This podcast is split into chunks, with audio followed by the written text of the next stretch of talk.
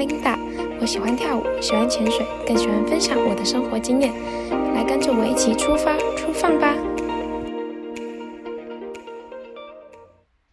在去年暑假前呢，我认识了一项运动，那也就是我们今天的主题——人鱼运动。当时正烦恼暑假要去哪里玩的我，刚好就在 IG 上看到有人穿着着人鱼的尾巴，用着优美的姿态在水中悠游。那时的我就下定决心，一定要去尝试看看。也因为本身很喜欢玩水，加上水性还算好，所以看到这个可以玩水又可以拍美照的人鱼运动，我怎么能错过呢？对不对？那再来，大家就会想问：诶，什么是人鱼运动呢？人鱼运动啊，其实就是结合游泳、瑜伽。自由潜水等等的多项运动，在从事人鱼运动时呢，我们会穿着鱼蹼、鱼尾这两样工具。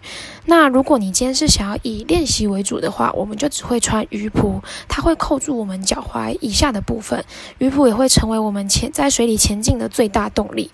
那如果我们今天呢是想要进行表演啊，或是拍美美照片的时候，就会再加上鱼尾，鱼尾会从我们腰部以下包住我们的整条腿，那就是脚的部分就。都不会看见，就是我们会直接在水里化身成美人鱼。在进行人鱼运动时，我们是凭着一口气，没有任何呼吸的辅助装备，主要是利用核心肌群以及腹肌的力量在带动身体前进。人鱼运动啊，不讲求的在水中的移动速度，那它讲求的是水中的肢体表现，所以我们会使用人鱼专用的鱼蹼。那这个人鱼装的鱼蹼呢，就跟我们一般自由潜水所使用的单蹼有所不同。它们在构造上的设计会因为不同的使用方式以及目的而去进行变动。那这个人鱼专用的鱼蹼，它的消耗的力量就会比较多，耗氧的速度也会比较快，所以它只能在五米内的深度去进行这项运动。接下来，我们就来讲讲人鱼运动与自由潜水的差异。很多人都会问说：“诶，人鱼运动跟自由潜水到底差在哪里呢？两个都是以闭气在水下进行的运动，为什么是不同的运动呢？考证照也要分开来考，学东西是不一样的吗？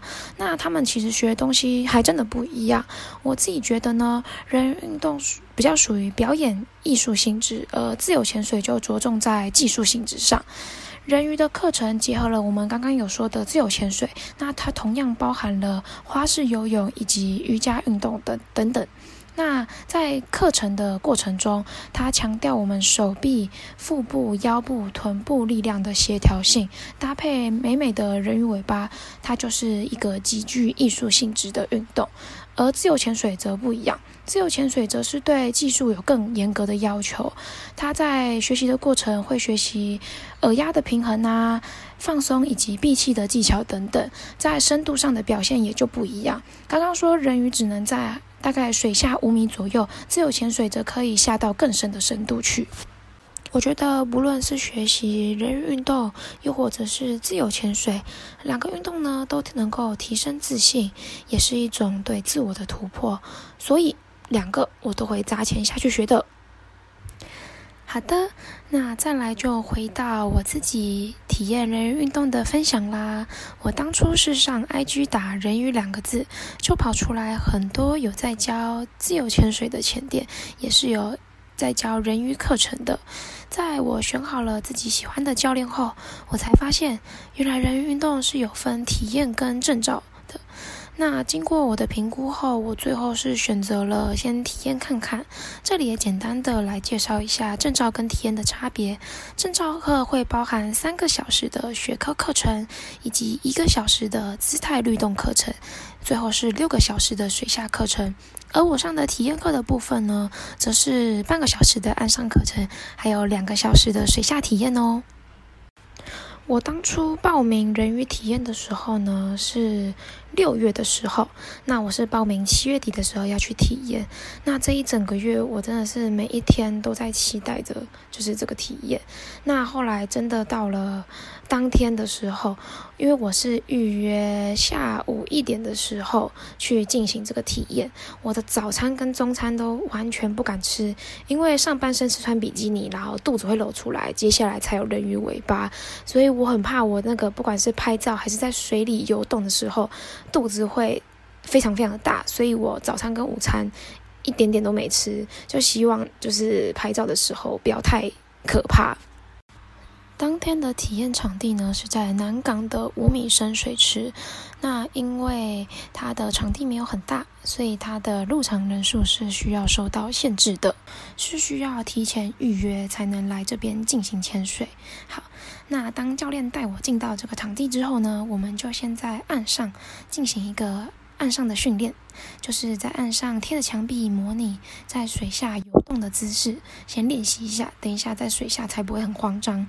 那练习完之后，教练就帮我套上人鱼的尾巴，在岸上拍照片，拍岸上的照片。那其实那时候我很害羞，因为整场大概有二十几个人吧。就只有我一个人是来进行人鱼的体验，其他人都是来训练水肺潜水或是自由潜水的，只有我一个人穿着人鱼的尾巴，比较特别一点。